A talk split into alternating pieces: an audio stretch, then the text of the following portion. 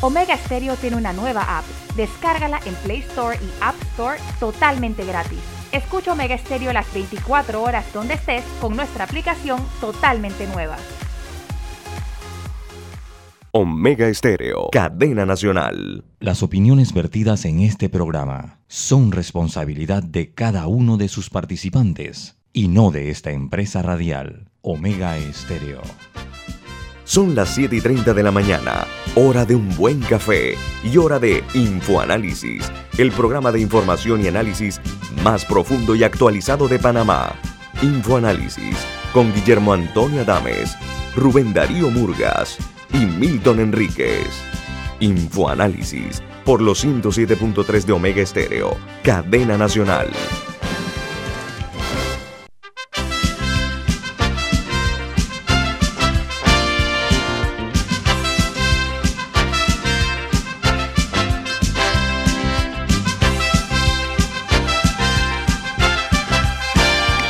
Señoras muy buen día, bienvenidos. Esto es Info Análisis, un programa para la gente inteligente. Hoy es jueves primero de octubre del año 2020. El calendario sigue cayendo implacablemente. La verdad es que los días están muy cortos, muy rápidos, me parece a mí. Los saludamos en una mañana brillante aquí en la capital de la República, el equipo de Infoanálisis. Camila Dames. Rubén Darío Murga. Milton Enríquez. Guillermo Antonio Dames. Vamos a recordarle, este programa se ve en vivo, en calidad HD, en video, en uh, Facebook Live. Además, se lo pueden hacer en la página web de Omega Estéreo. También estamos en YouTube. Además, en el canal 856, 856, canal de cable onda, en la nueva app de Omega Estéreo y en Anchor también estamos y en la app Tuning Radio, Tuning Radio. Bueno, vamos a ver qué dicen los eh, titulares de primera plana de los diarios más importantes del mundo. Dice que Argentina hay un problema que, está, eh, que crece el drama social. ¿Por qué? Porque la pobreza saltó al 40,9%, afectando a más de 18 millones y medio de argentinos. Pero lo más grave está en los niños. Los niños menores de 14 años representan un 56,3% que viven en hogares de suma y extrema pobreza en Argentina. Argentina tiene una crisis, además de la pandemia económica muy severa. Por otra parte, Joe Biden decepciona al entrar en una pelea en el barro, mientras, eh, con Donald Trump estamos hablando, ¿no? Mientras que arrastra el debate al caos y a la confrontación por parte de Trump, como nunca se había visto en una candidatura presidencial de los Estados Unidos. Se llegó a extremos impensados que rompen todos los esquemas de la historia, de la brillante historia de los debates presidenciales de los Estados Unidos, que eran mucho más comedidos, eran mucho, eh, mucho más eh, consecuentes con, con, una teleaudiencia que generalmente los premia porque quieren saber cómo piensa cada uno de los candidatos. Bueno, eso de que los premia es relativo.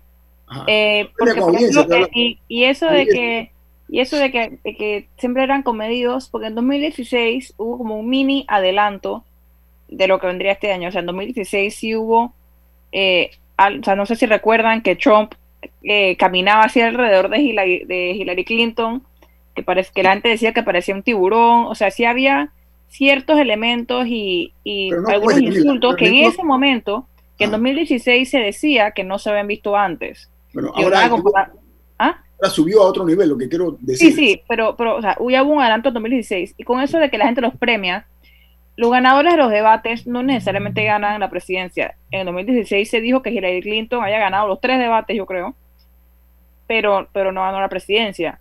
Y, lo que pasa es que hay ciertos como elementos, pero, pero al mismo tiempo, Richard Nixon siempre se quejó de que fueron los debates, lo que le, el, primer debate en 1960, el que le perdió la presidencia, que fue, que fue el primer debate presidencial, fue el de Richard Nixon contra eh, John Kennedy. y en ese debate pasaron varias cosas, que Kennedy se maquilló y todo, porque era debate televisivo, y Richard Nixon dijo, a mí no me maquillan, eh, yo soy un hombre, aquí a mí no me maquillan, entonces él se veía como sudado. no, se afeitó, esa mañana. Ajá, y se veía, se veía, o sea, Kennedy se veía espectacular y él se veía como sudado y, le brillaba la frente. Y él siempre le echó la culpa a ese debate de que había sido la razón, o sea, de que había sido una de las razones por las que él había perdido. Bueno, eh, es interesante eh, lo que dice Camila, porque en las mediciones que se hicieron en la época, los que escucharon el debate por radio dieron el triunfo a Nixon. Los que lo vieron por televisión le dieron el triunfo a Kennedy, por lo que dice Camila de la parte de la imagen.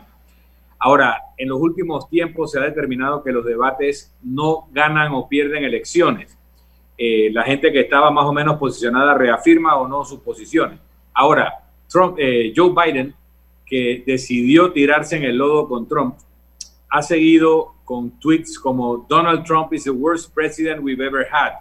Em, y eso lo mantiene en la trayectoria de un terreno donde Trump es un experto y Biden no lo es. Está cometiendo un error estratégico al querer enfrentar a Trump en su lodazal. En su terreno, exacto. Oiga, otra noticia primera plana que hay que prestarle atención. pero en España, el gobierno español impone el confinamiento eh, a 4.800.000 personas de Madrid, de la capital, porque eh, a pesar de que Madrid niega la validez jurídica a la orden ministerial, eh, porque dice que no fue un hecho donde se buscó consenso, lo cierto es que ya se aplica y la incidencia tendrá la que tiene la COVID-19, es que son 500 personas positivas por cada 100 110 mil habitantes.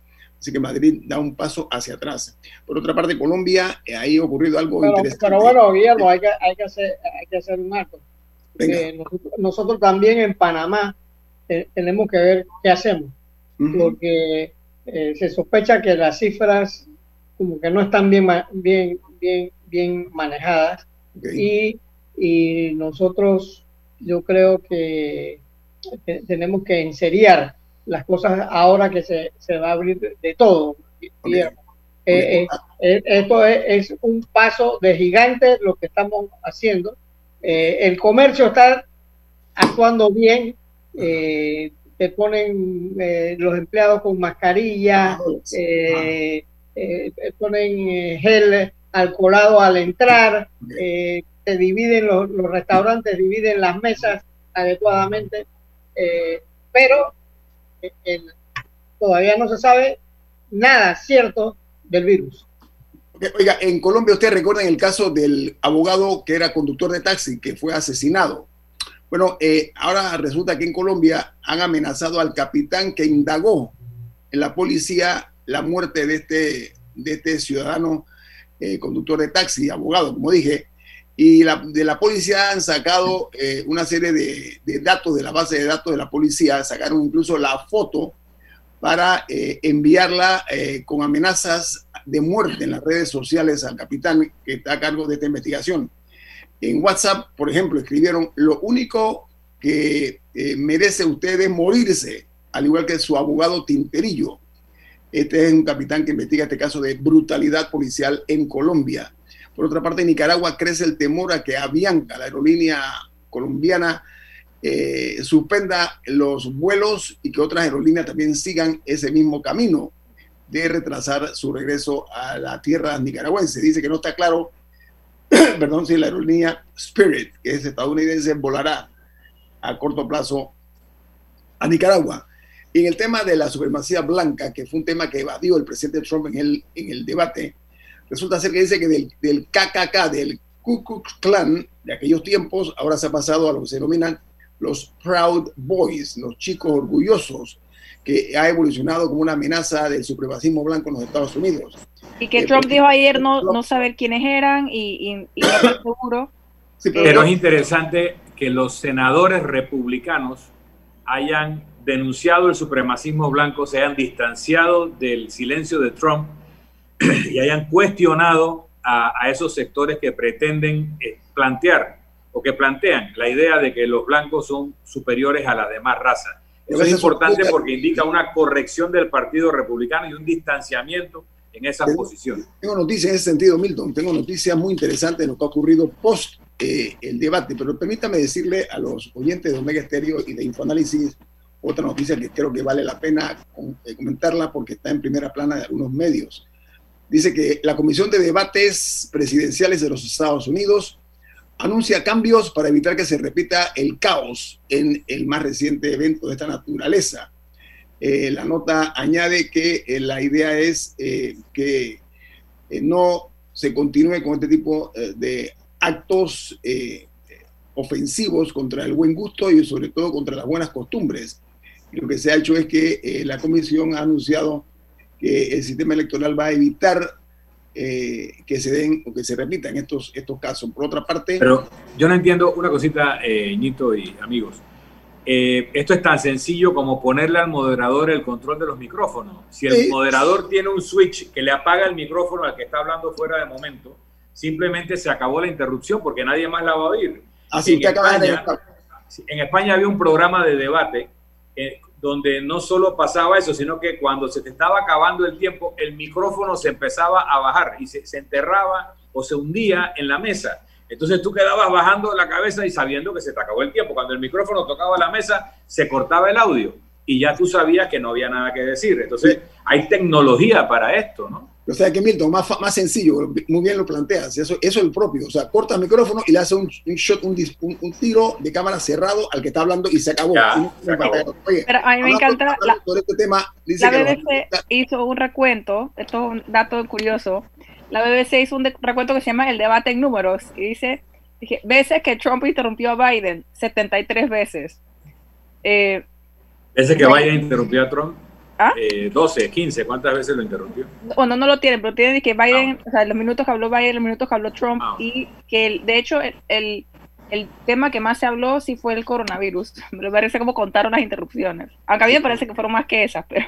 Bueno, mira, otra noticia primera plana es que dice que los, tanto los analistas políticos como los medios catalogan el debate entre Donald Trump y Joe Biden como el peor de la historia.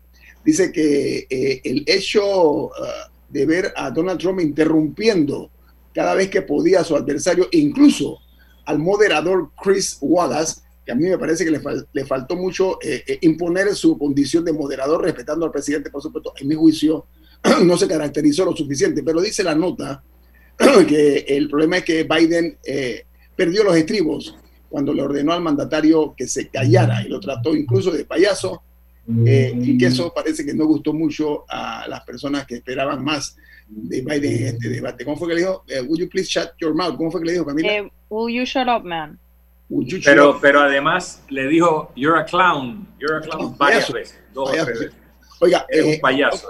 otra noticia de primera plana en los diarios internacionales es que el presidente de Guatemala anuncia el fin del estado de calamidad. Llama a cumplir y exigir que se cumplan los protocolos en ese país y la palabra que dijo, él habla en televisión casi todos los días, el presidente Yamatelli, él dijo que Dios nos acompañe y, añadió que el, total de los ah, fallecidos en un solo día, ayer fueron 778 los, casos, perdón, los casos y nueve fallecidos en Guatemala solamente el día de ayer.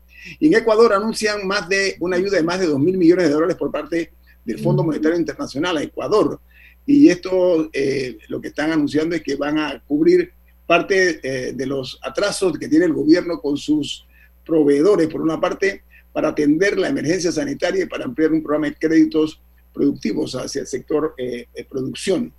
Por otra parte, el Ministerio de Salud de Paraguay informó ayer de 657 nuevos casos de coronavirus y 16 fallecidos en un solo día. La otra, perdón, dice que la, la otra eh, estadística es la de fallecidos que asciende a 857 y los infectados a 40.758 desde que inició en el mes de marzo. Y otra noticia para aquellos que son fanáticos de los celulares. Google lanza sus primeros teléfonos con la tecnología 5G. Dice la nota que el nuevo servicio también incluye la televisión, la actualización de su dispositivo que se llama Chromecast y una bocina eh, inteligente de muy alta calidad. Eso es lo que va a proveer este nuevo celular de Google. Y más de mil migrantes hondureños reanudan sus caravanas eh, hacia México. Dice que se dirigen al puerto de Corinto en el estado hondureño de Cortés. Vamos a escuchar los titulares de primera plana de los diarios más importantes de Estados Unidos. El Washington Post titula La actuación beligerante de Donald Trump en el debate aviva los temores entre los republicanos sobre noviembre. Lo que tú decías, Milton, aquí está en primera plana. Dice que la desinformación sobre la salud de Joe Biden después del debate eh, por parte de Donald Trump en Facebook eh, llegó a 700 mil vistas, o sea, lo que ponía Trump acerca de la condición de salud de Joe Biden, además de otras que corrieron. No, también circuló un rumor de que él tenía un micrófono, de que, que al final también fue desmentido.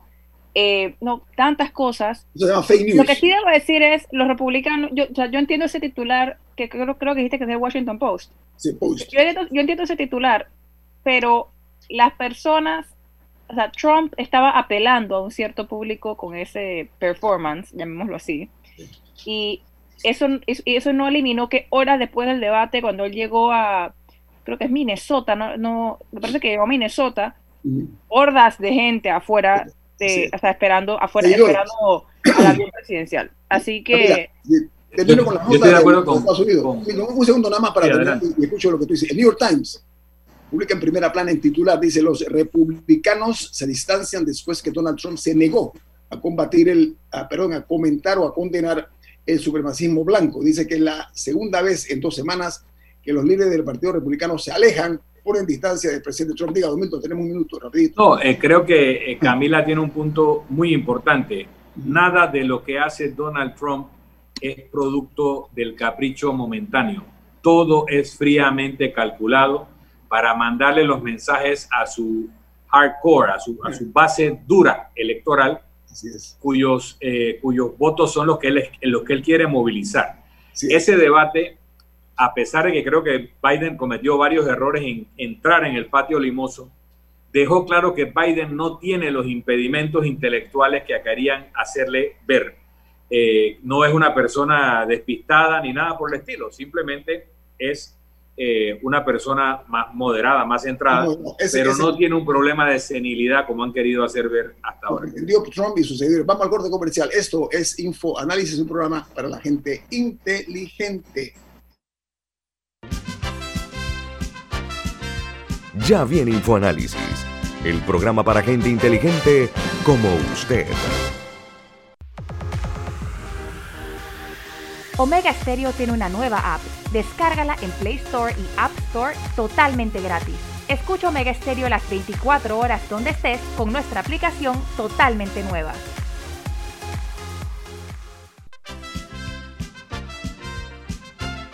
La gente inteligente escucha InfoAnálisis. Los anunciantes inteligentes se anuncian en InfoAnálisis. Usted es inteligente. Llame al 269-2488 y todos lo sabrán. Infoanálisis, de lunes a viernes de 7 y 30, 8 y 30 de la mañana, en donde se anuncian los que saben.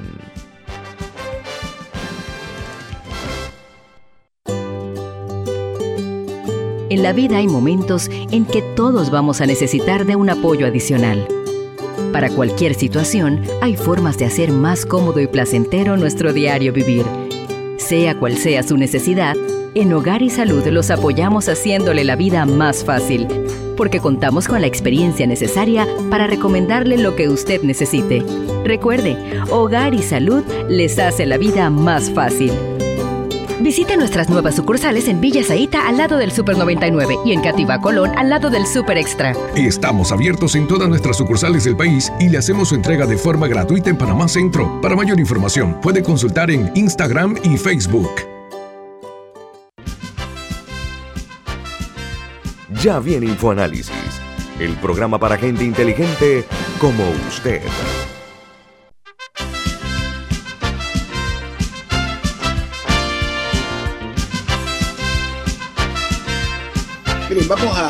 Hemos estado mucho hablando aquí, analizando, sobre todo haciendo aportes acerca del debate presidencial de los Estados Unidos. Necesario hacerlo, es importante por el impacto que va a tener en el mundo y obviamente también en nuestro país, porque los Estados Unidos de América es un gran socio de Panamá y nos une muchas cosas más que las que nos alejan. No obstante, después de estos análisis vamos a entrar al terreno nacional, a ver la perspectiva vista de otro, otra visión. Estamos nosotros hoy complacidos de tener la presencia del señor Jaime Porcel. Él es un investigador de mercado y es analista, un muy buen analista acerca de la realidad nacional. Don Jaime Porcel, buen día, bienvenido a Infoanálisis, ¿cómo está?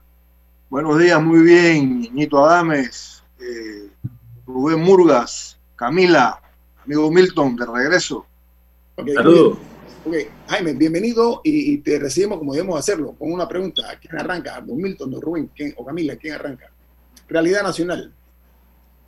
Bueno, eh, Jaime, tú has eh, analizado elecciones, procesos por décadas. Ahora mismo tenemos una situación de un acelerado desgaste, eh, particularmente del gobierno nacional. Una parte del desgaste tiene que ser causado por la pandemia que desgasta a cualquier gobierno, pero hay otros elementos dándose, incluso la sensación de que hay una lucha intestina dentro del PRD por un Congreso que tendrán pronto para definir quién los va a liderar.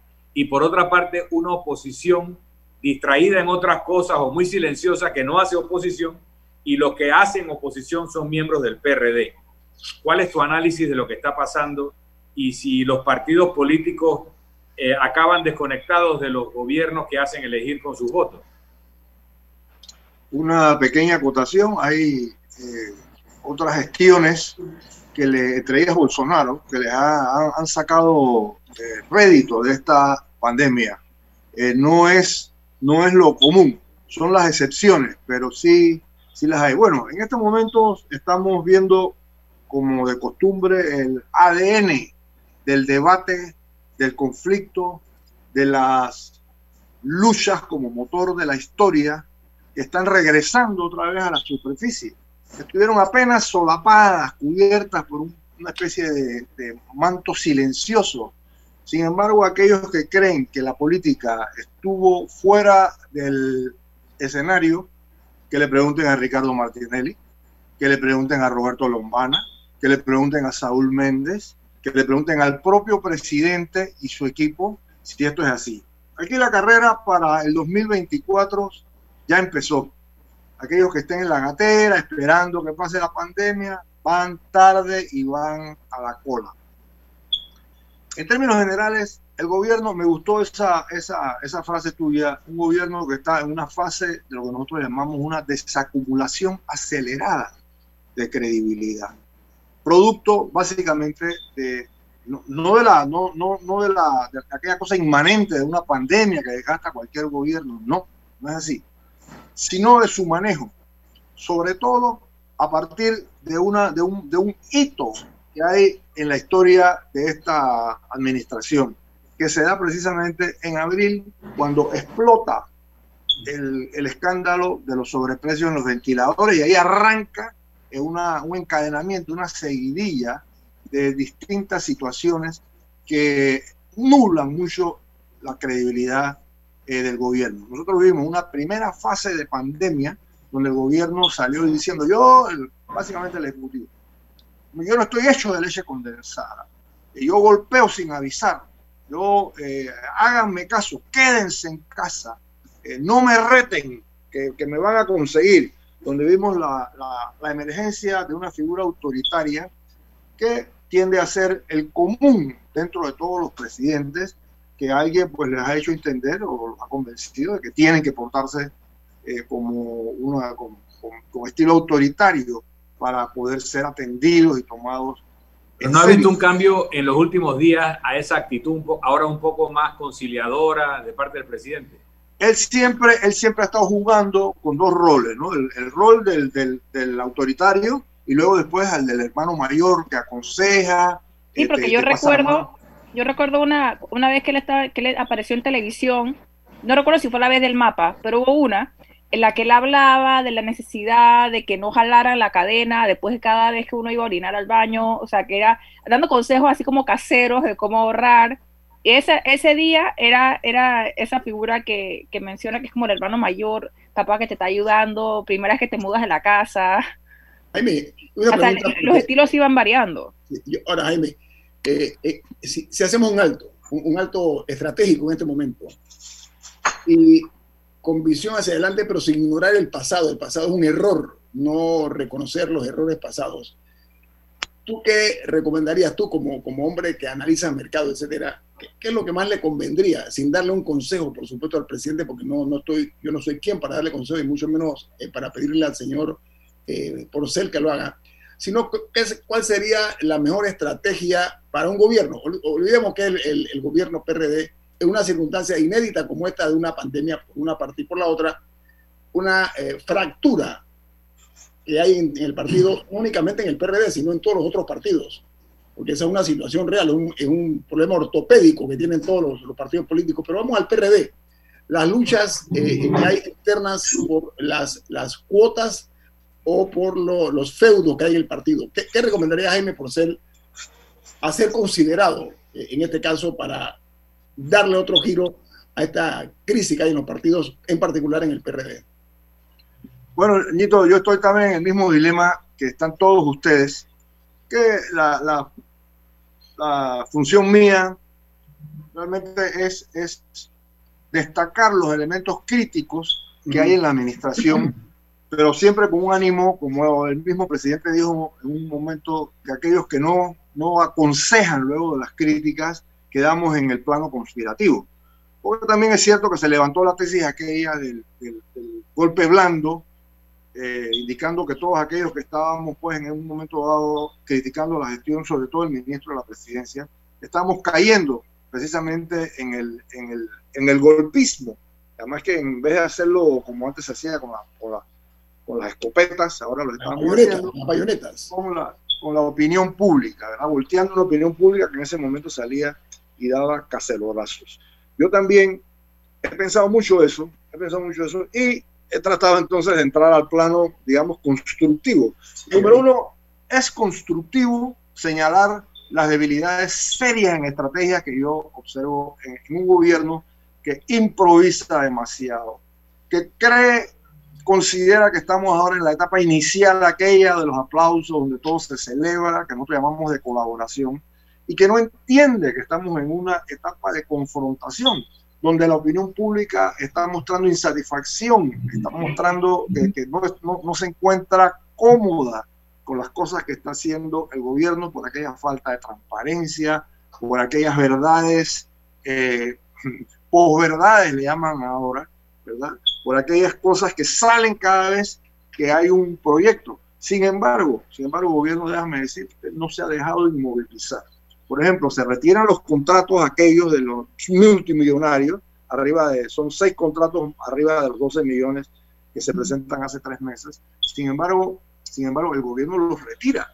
El gobierno los retira con una intención precisamente de no sacrificarlos, cosa que no sucede con el contrato de alquiler. El alquiler se, de auto, de auto. Alquiler de autos. ¿Alquiler de autos estás hablando, Jaime? Sí, alquiler de autos, exactamente. ¿no? Por, aquella, por 10.3 millones de dólares, 234 eh, eh, piezas de automóviles, o sea, autos, pues. Eh, que ahí, no, ahí, ahí ellos van heridos en, el primer, en la primera vuelta y además que dejando evidencias de que había una oficina presidencial que, tenía sus falencias, que no planeaba bien, que no, no consideraba la viabilidad contratos incluso que fueron aprobados por el, por el Consejo Ejecutivo Nacional y por el mismo eh, Cortizo y que correspondían al, al, al, Ministerio de la Presidencia, fueron extraídos, fueron sacados de la discusión y fueron, fueron anulados realmente.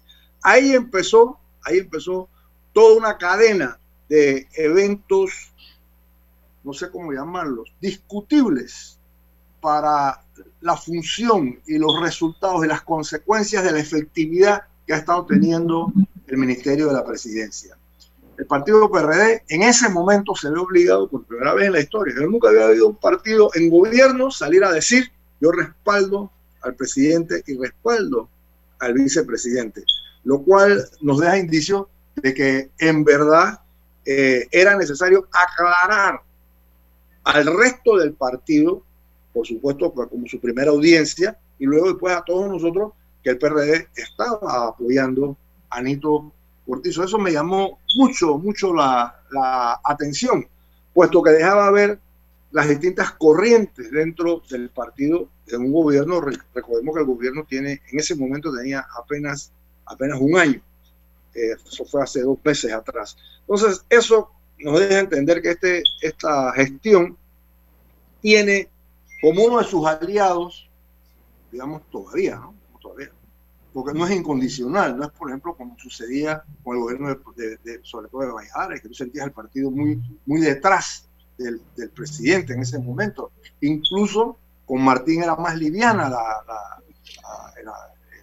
el, apoyo, pero también tú lo sentías. Sin embargo, con este, con este eh, recordemos también de que el presidente Cortizo proviene eh, de solidaridad, es percibido incluso con ciertos rasgos de independencia.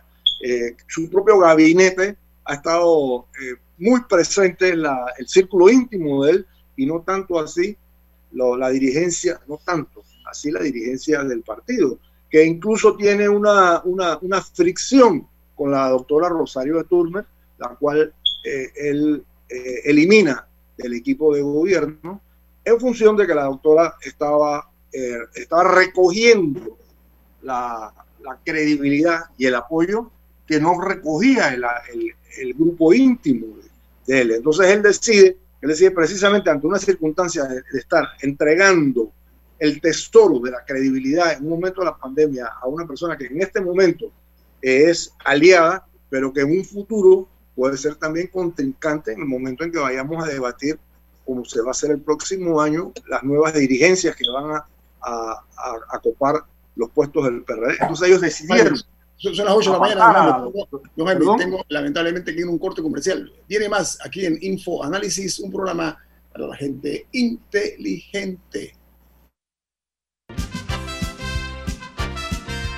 Ya viene Infoanálisis el programa para gente inteligente como usted.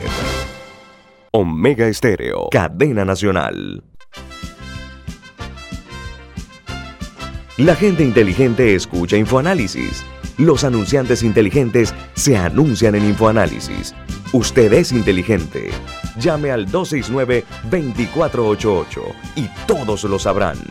Infoanálisis, de lunes a viernes de 7 y 30, 8 y 30 de la mañana, en donde se anuncian los que saben.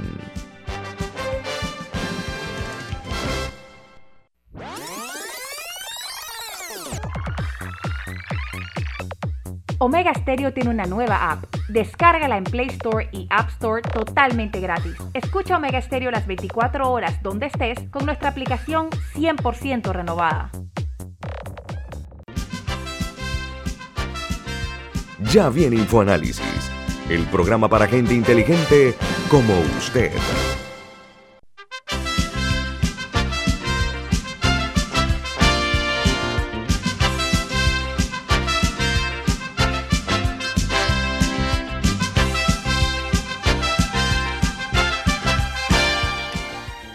Bien amigos, estamos de vuelta aquí en Info Análisis. Estamos hablando con el metedor de mercado y analista político Jaime Porcel, haciéndonos eh, realmente una, un prolijo eh, eh, examen acerca de su visión como profesional en esta materia.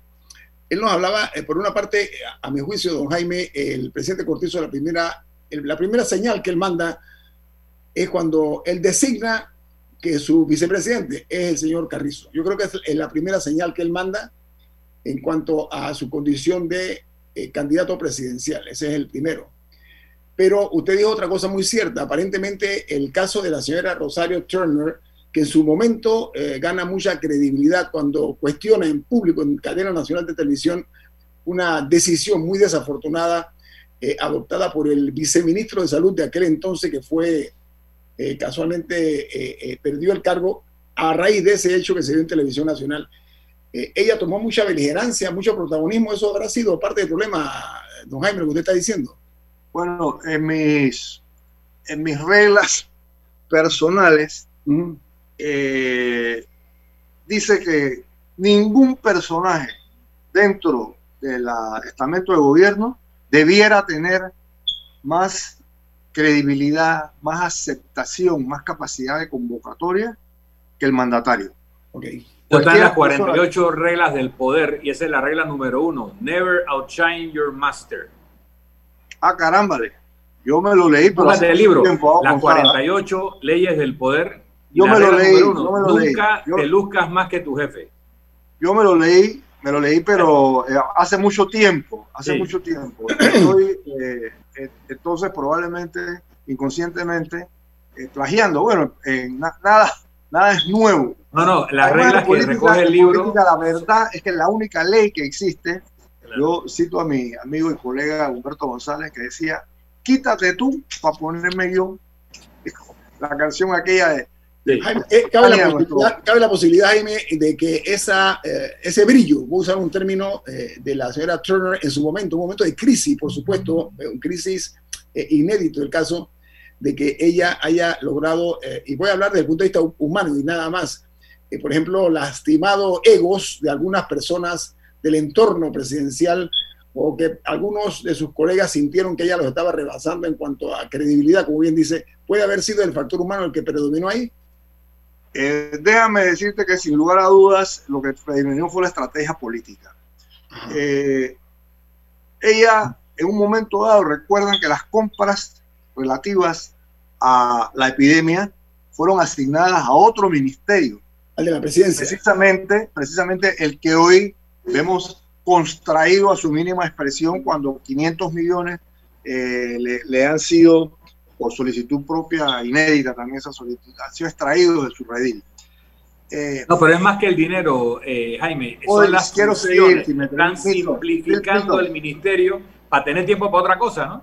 Milton, sí, porque ese dinero no que terminar la idea Permítanme terminar la idea, señores amigos. Por favor, don por favor, por favor, disculpe. Muchas gracias. Que yo apenas estaba metiendo como una incidencia para llegar al hecho de que, de que, por supuesto, es más, se le obligó a ella en un momento dado a reconocer y agradecer a los ministerios de la, de la presidencia y al propio presidente la colaboración que en medio, del descrédito en que estaban cayendo con lo que llamamos la desacumulación acelerada, palabras de, de Milton Enríquez, eh, de este momento, ¿no? Se los obligó a ella a agradecer en medio de una locución que, que hace en televisión, la colaboración de estos, o sea, tratándole, tratando de, ponerla a compartir a ella el, precisamente la, los, créditos guion o descréditos de, de, la situación.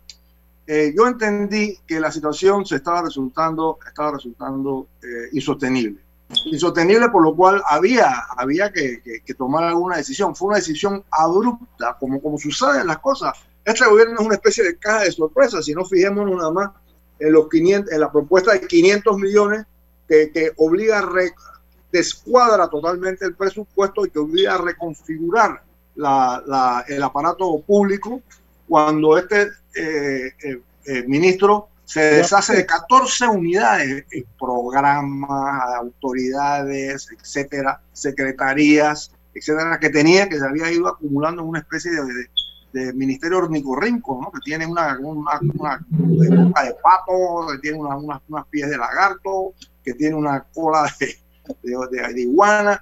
¿no? Entonces, esta situación, esta situación lo que indica es un gobierno que bueno, yo, yo digo que aquí hace falta el famoso instituto de, de, planificación que, que, se anunció hace tres meses que venía.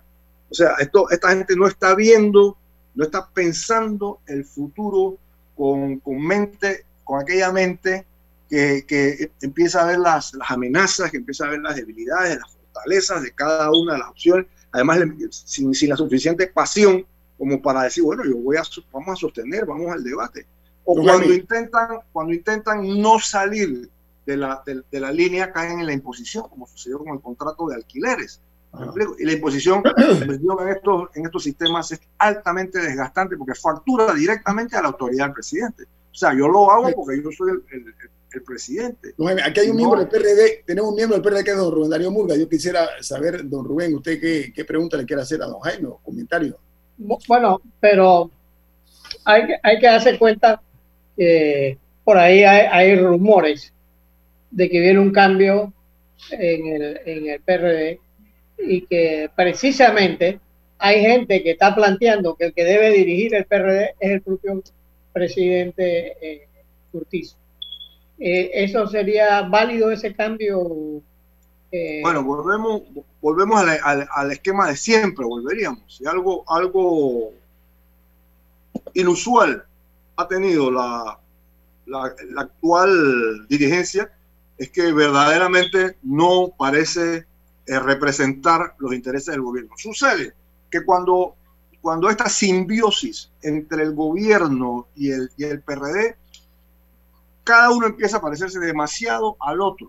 Eso quiere decir, el gobierno empieza a parecerse al, partido y el partido empieza a parecerse al gobierno, cuando en realidad el partido lo que tiene que intentar parecerse a las necesidades ciudadanas. O sea, para, para, para dar vía a esa famosa correa de conducción de las necesidades ciudadanas hacia el poder. Si el partido entonces empieza, que ya se parece demasiado, si no, fíjense en la cantidad de puestos que están llenos por miembros del, del PRD en el gobierno, y además también por otros partidos. Si no, fíjense el poder que tiene la, los, los, las sumas millonarias que hay en el financiamiento público, que obligan a los partidos realmente a convertirse en una especie de, de, de, cuasi agencias eh, eh, gubernamentales, precisamente, porque tienen que adaptarse a, las condiciones que imponen, eh, por ejemplo, para al, PRD se entregan trimestralmente más de 600 mil evaluadas, eso, eso es una suma, es una suma muy importante, suma muy, muy importante. Igualmente sucede con todos los partidos grandes que sacan del PRD, ya le digo, para los próximos, para los próximos, para el próximo quinquenio del 2000 19 al 2024 van a recoger como 236 millones, creo que es la, la cifra en total del financiamiento público. O sea, esa, esa, esa, simbiosis entre gobierno y partido, para mí, eh, minimiza, deja, deja de, de, de, darle prioridad a la función aquella de los partidos de transmitir, de transmitir eh, las necesidades de la necesidad de estar escuchándolos, de estar investigando por dónde anda la realidad y se convierten sencillamente en gente que anda detrás de un, de un, de un presupuesto sustantivo. Jaime, mira, para poner un contexto a lo que te quiero preguntar, lo que a nosotros nos interesa es que el Estado funcione bien. Para que el Estado funcione bien, queremos un gobierno efectivo, que convoque a las mejores personas, a los mejores talentos a la función pública ese funcionamiento requiere un contrapeso en un sistema democrático, que haya una oposición vigorosa que fiscalice y unos medios de comunicación también vigorosos que permitan el movimiento libre de las ideas y de los cuestionamientos. En ese mismo contexto, el rol de un partido político va por donde tú dices. Primero es una correa de transmisión de las necesidades y las aspiraciones sociales Segundo, es un think tank, es un centro de pensamiento. Estando en gobierno o en oposición, el partido tiene que producir propuestas de cómo resolver o atender los problemas o avisorar un futuro deseable. Y tercero, es una organización que prepara y capacita a personas para gobernar. Hoy en día los partidos políticos quedan en la última característica que es maquinarias electorales y lamentablemente se concentran en ser maquinarias electorales y en casi nada o nada de lo anterior. Habiendo dicho eso, tenemos a un partido CD que va para su tercera decisión. Recordemos que el CD tuvo una decisión en el partido Alianza en el periodo anterior, aunque fueron aliados. Ahora el partido de información RM es otra decisión del CD. En el panameñismo tenemos que el lunes hablaremos un poco más de eso la mitad de los inscritos del Partido Panameñista no votaron por su candidato presidencial, pero sí votaron en su mayoría por alcaldes, diputados y representantes de su partido, lo que indica que no fue una decisión espontánea, sino conducida, y que no ha terminado de consolidarse el liderazgo de José Blandón con la totalidad de esa base política. En el caso de el Partido Popular va a un congreso interno, pero es un partido menor, y en el caso del partido Molirena también. La mitad de sus miembros votaron por la candidatura de Cortizo, la otra mitad no lo hizo, lo que indicó algún tipo de desapego por esa candidatura. Pero en el caso del PRD, es la primera vez que el presidente de la República, siendo miembro del PRD, no es a la vez secretario general del partido. Lo fue Pérez Valladares y lo fue Martín Torrijos. Y en el caso del PRD, los que nos movemos en el mundo de la información, como somos todos los que estamos aquí, hemos escuchado que el ministro de la presidencia aspira a ser secretario general del partido, lo que implicaría un desplazamiento del actual secretario general y su grupo, lo que explicaría la sacada de la ministra Turner, que es del grupo del actual secretario general del partido. Se dice que la ministra Turner podría ser una candidata a presidenta del partido en Mancuerna con Pedro Miguel González como secretario general. Se dice que podría el doctor Ernesto Pérez Valladares ser un candidato a presidente del partido en Mancuerna con el ministro de la presidencia y queda la, eh, la, incógnita de qué van a hacer con Benicio Robinson, que controla una buena parte del Congreso y la estructura administrativa del partido, porque en momentos en que el partido se ha quedado sin subsidio, por razones de que no presentaron cuenta, Benicio Robinson pagaba los salarios de todo el mundo. Entonces, el problema con esa intimidad del PRD es que hace que una parte importante y la parte institucional del partido se convierta en la oposición a su propio gobierno y no cumpla el rol de estabilizador y de intermediador que el partido gubernamental tiene que cumplir frente a la sociedad, sino que se convierte en el único que está haciendo una oposición producto de su contienda interna y no de ninguna diferencia ideológica o programática. En esa circunstancia, ¿qué camino le queda al gobierno? ¿Tomarse el PRD? Y si no se lo toma, ¿qué pasaría? No, tengo un corte comercial, Milton, disculpa. Eh, eh, al regreso, al regreso con mucho gusto, don Jaime eh, puede responder a la pregunta de don Milton. Viene más aquí en Info, un programa para la gente inteligente. Ya viene InfoAnálisis, el programa para gente inteligente como usted. ¿Les suena esto? Ofertas, pedidos, facturas, órdenes de compra, entrega, contratos, recibos, etc. Los documentos importantes están ahí, en algún lugar. Ojalá supiera dónde y cómo encontrarlos cuando realmente los necesita, sin perder tiempo. Ha llegado la hora de la gestión documental electrónica. Los documentos se escanean y guardan digitalmente de forma automática y centralizada. Llámenos al 209-4997 para un demo sin compromiso. Solutexa, expertos en digitalización y gestión documental.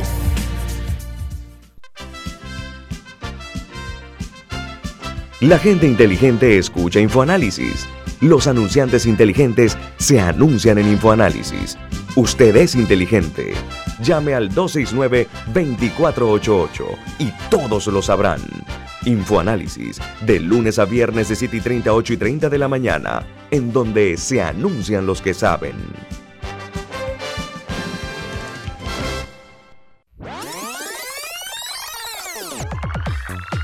Omega Stereo tiene una nueva app. Descárgala en Play Store y App Store totalmente gratis. Escucha Omega Stereo las 24 horas donde estés con nuestra nueva app.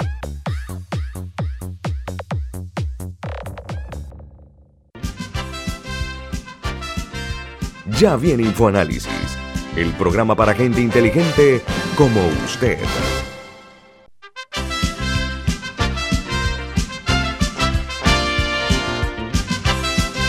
Continuamos platicando con eh, Jaime Porcel, nuestro invitado. Mire, aquí el problema es que los partidos políticos, sin excepción, se han convertido en agencias de empleo. Lamentablemente, Camila tiene un comentario en oyente que me parece interesante, Camila. Sí, sí, el oyente Armando que decía eso, que, que en el caso del panameño, la gente está inscrita muchas veces por compromisos laborales, más que de política, porque al final no es que le, interesa permanecer a un partido en particular. Bueno, yo creo que aparte del problema, don Jaime, se la paso enseguida a usted, es que ya no crean cuadros, o sea, se perdió la figura esa de la creación de cuadros.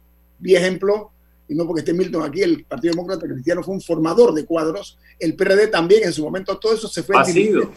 Todo eso se fue diluyendo en el tiempo, pero don Jaime, la respuesta... Por eso, en la línea de lo que dijo Camila, para amarrar mi, mi pregunta es, los partidos se han convertido en maquinarias electorales que para tener el favor electoral se vuelven agencias de empleo y todas las posiciones políticas son meros chantajes para ver qué hay para mí. ¿Dónde está la ideología? ¿Dónde está el programa? ¿Dónde está la correa de transmisión? Y entonces cuando estamos en ese problema, si el partido gubernamental está en una lucha intestina, afecta el desempeño del gobierno. Jaime, Bien. agencia de empleo, oportunismo, clientelismo. Ajá arranco. Toda esa desideologización de los partidos, aquella falta de programa, aquel clientelismo, que la gente tiende a, alistar como elementos, como síntomas de la crisis de los partidos, en realidad, en realidad, lo que estamos viendo es una crisis de adaptación a las nuevas circunstancias. este partido, ahora estos son partidos sin demos, estos partidos ya las, grandes audiencias, aquellas que se, que se daban en el siglo pasado con los partidos eh, obreros, con los partidos populistas, del, peronismo, incluso del PRD, ya son innecesarias. Ya ahora, en primer lugar, las redes están supliendo aquellas, eh, y más ahora, y más ahora que estamos en distanciamiento eh, físico, supliendo aquellas en necesidad de ver a, a, la gente a, cuatro ojos, ahora la vemos a través de la magia de las redes. Entonces los partidos se han desideologizado producto precisamente de aquella transición hacia, hacia agencias cuasi estatales, donde, donde para qué yo me voy a empezar a pelear por minudencia con, con el partido, eh, aquel de, que, en un momento fue Milton, sigue siéndolo, porque yo, si, si al fin y al cabo ya el PRD y el, el Partido Demócrata Cristiano, que fueron los, los, los contendientes naturales durante 20 años con la dictadura, ahora se aliaron, pues fueron, fueron gobierno con, con, con, con Martín. Entonces, ya esto ha cambiado. Ya los partidos han dejado de ser aquellas, aquellas entidades conductoras de las necesidades para, para transitar hacia, número uno, hacia, hacia maquinarias electorales cuya función es conseguir eh, eh, redituarse con los puestos públicos. Al redituarse con los puestos públicos se empiezan a hacer esta simbiosis de partido con, con, con el gobierno. Además, el que está en posición sabe que después le toca a él.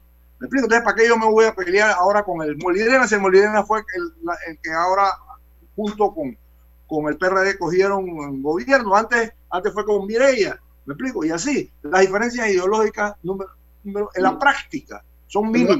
No, Jaime, el único, para terminar, Nito, el único que mostraba en la campaña pasada diferencias sustantivas fue el Frente Amplio por la Democracia, que hizo un planteamiento de centro izquierda, estilo, estilo eh, el Partido PRD en la época de Torrijos. Sí, o sea, o sea eh, hay problemas de ideología por una parte y por la otra, y me da muchísima pena decirlo. No yo no le llamo problema, yo le llamo adaptación. Ah, Camila, Camila. Sí, bueno, con eso que usted mencionaba del, Molirena, también estoy segura que hay gente revolcándose en su, en su tumba por la alianza actual. Pero aprovecho y le pregunto... Siempre las alianzas generan revolcadas, siempre. Ya que estamos hablando de, del, del PRD tanto, ¿cómo evalúa usted el trabajo de los partidos de oposición eh, durante esta administración pre y durante la pandemia? Precisamente, Camila. Muchas gracias por la pregunta. Precisamente, las diferencias son pocas. La, el pulseo es, mínimo. Cuando más a niveles de, de, redes sociales un poco. El que hace aquí oposición ahora mismo se llama Frena eso. los grupos que están alrededor, eh, le hace Suntrax, eh, le hace el, grupo que todavía mantiene la vigencia, el FAT. Esos son los que verdaderamente están haciendo una oposición fuerte los demás están en el plan de hacerlas, comenzando que votan juntos en la, en la asamblea, ¿o no es así? Cuando van a elegir autoridades, ahí cuentan con los votos del cambio democrático, cuentan con los votos del panameñismo. O sea, esta, la, la oposición es, es de dos tipos. De dos tipos. Número uno, es de, de forma, de forma de que esa es una posición peligrosa. Si no recordemos lo que le pasó a Papa y recordemos lo que pasó incluso a la propia democracia cristiana, que no logran indiferenciarse claramente del gobierno y al momento de ir a votaciones son castigados. Aquellos que intentan tomar posiciones como intentamos nosotros también, como intentamos, como intenta Guillermo Antonio, yo, Rubén, eh, Milton, Camila, y intentamos agarrar posiciones eh, balanceadas. Eh, somos, a veces tendemos a ser vistos como oportunistas, que lo que somos es un estamos buscando cómo nos, nos acomodamos, cosa que en ciertas circunstancias es totalmente cierto que esta, la, la, la posición esta, tú dices dónde está, si yo veo a la gente eligiendo casi por mayoría, con excepción de los independientes, con excepción de los independientes. Que eso y algunos, ¿ah? algunos, no todos. Sí, algunos, ciertamente, algunos han buscado distancia. Quiero aprovechar el tiempo, hemos ido mucho por el perder permiso. Permítame. Independientes unos más que otros. Otros más dependientes que independientes. Jaime, a ver, la, la ortopedia ha tomado mucha importancia en la política panameña. La fractura de los partidos. Me voy a explicar más si vemos el cambio democrático, no solamente la crisis en el PRD, no nos equivoquemos. ¿ah? Cambio democrático, el dueño de ese partido, y así lo digo, el que lo formó, el que lo forjó, el que lo impulsó y que lo creó fue Ricardo Martinelli. Perdió el ex partido. Dueño, ex dueño. Por eso dije, perdió el partido. En, el partido eh, anulfista o panameñista, como quieran llamarlo, Juan Carlos Varela le retira, Juan, Carlos Barrera le retira la figura del panameñismo y se convierte en el varelismo y a su vez se convierte en un conspirador comprobado contra el candidato presidencial José Blandón Figueroa. O sea, hay una, un problema aquí de muchos intereses creados, don Jaime, que van más allá de la sensatez política, pero sobre todo de la ética política. ¿Usted qué opina de eso?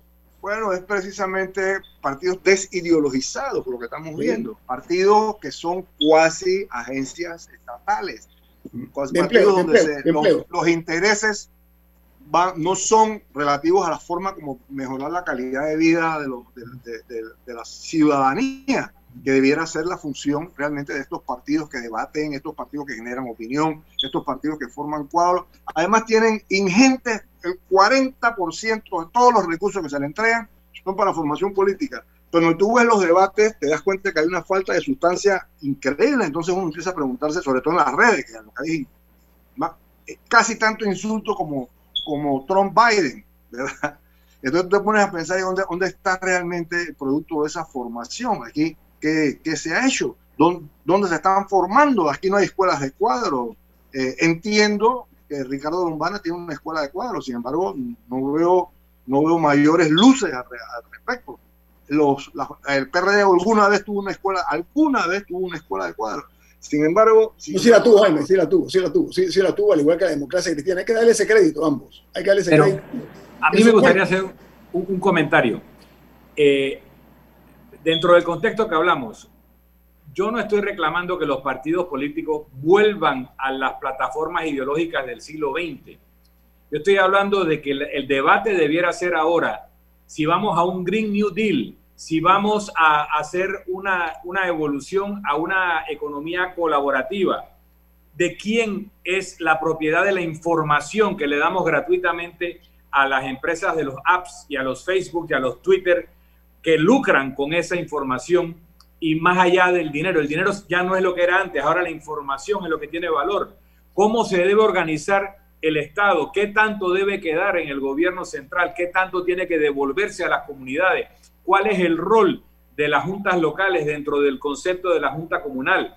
O sea, vamos a hablar de cómo nos organizamos para darnos los bienes sociales y habrá los que son más estatistas, habrá los que son más empresaristas, habrá los que son más ciudadanizados. Esos son los temas que tenemos que discutir, pero no quién nombra a quién y cuánto me da por mi voto. Jaime, señor presidente Adames, concédame la palabra. Vea, esto vamos a buscar, a mí me gusta, eh, Milton es más teórico que lo que soy yo realmente y ha venido haciendo unas exposiciones aquí eh, con mucha sustancia. Yo voy a aterrizarlos a la realidad. Acabamos de ver la, la, exposición de motivos que hace el, el vicepresidente, mejor ministro de, de, la presidencia, que habla de la necesidad de hacer un, de desburocratizar el gobierno, en las instituciones, que a él hace 14 meses el el presidente le dijo, te asigno a ti la responsabilidad de reformar el gobierno.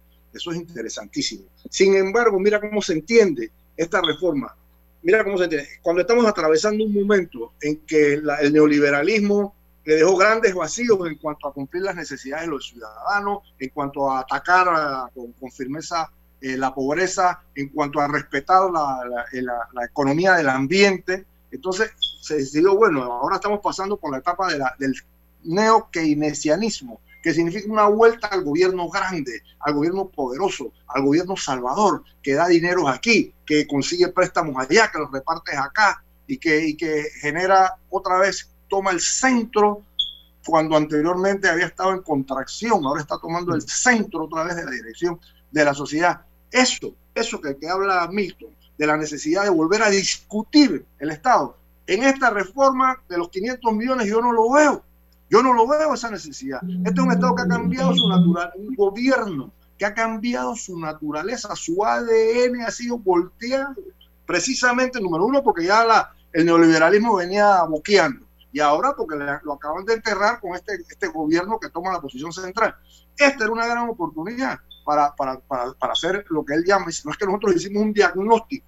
¿Para qué hicieron un diagnóstico? Para entender que era muy burocrático y que estaba en una especie de institución ornitorrinco y necesitan 14 meses para eso. Eso si se hubiera hecho a primera vista. Lo que se necesita realmente, lo que se necesita realmente es una, darle una reconvertir, reform, una repolítica, una repolítica. Esta conversación hay que seguirla, pero quedan dos minutos. Solamente te digo que cuando yo era ministro de gobierno, organicé un equipo, hicimos un trabajo, identificamos 72 entidades públicas que tienen presupuesto propio. Ojo, así como alguien dijo una vez que el logo luego existe, que la entidad que no tiene logo no existe, realmente el tener presupuesto indica que tú existes, si no eres una dependencia más. 72. Las tratamos de agrupar en sectores. Porque en Honduras, el presidente anterior había organizado todo en siete ministerios. Y nos pusimos la tarea de vamos, cómo cabe todo esto en siete ministerios. Y es difícil, tal vez ocho o nueve serán, pero no 72. El, el problema panameño es que aquí se han creado instituciones que ni siquiera sabemos que existen, manejan presupuesto y nombran gente, porque son botines políticos. Porque ¿sabes qué? Porque aquí la burocracia, es la que predomina. Segundo, el interés político de quienes gobiernan en su momento y quienes aspiran en un futuro ser gobierno, porque la tristeza en esto es que muchas veces lo que les corresponde criticar este tipo de excesos no lo hacen en su debido momento. Y me explico más claro. Es un hecho factual la situación que se está viviendo en el país. El Tengo un mensaje de un oyente nuestro que es el doctor Ernesto Pérez Valladares. Niega rotundamente que tenga ninguna aspiración a presidir ningún partido. Así que yo, esa observación. Con nuestro oyente. Ahora, Milton, para la mala cerecita, eh, para terminar. El Consejo de Gabinete ya no es fuente de poder en Panamá, ni siquiera fuente informativa.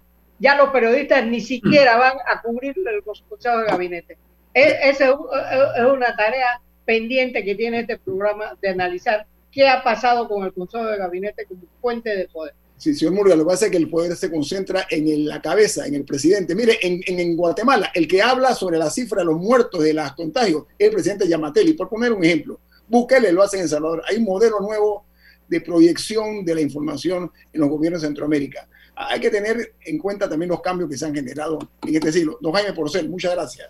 Ha sido usted muy amable. El equipo Nos despedimos. El equipo de Infoanálisis. Camila Dames. Rubén Darío Murgas.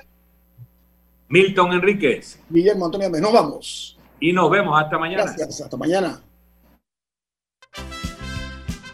Ha terminado el Infoanálisis de hoy. Lo esperamos mañana de 7 y 30 a 8 y 30 de la mañana para compartir la información y el análisis más profundo e ilustrado de Panamá. Infoanálisis con Guillermo Antonio Adames, Rubén Darío Murgas y Milton Enríquez. Infoanálisis por los 107.3 de Omega Estéreo, cadena nacional. Descubre tu destino con Distribuidora David, que te da 5 años de mantenimiento gratis por la compra de tu nuevo Ford. Agenda tu cita en una de nuestras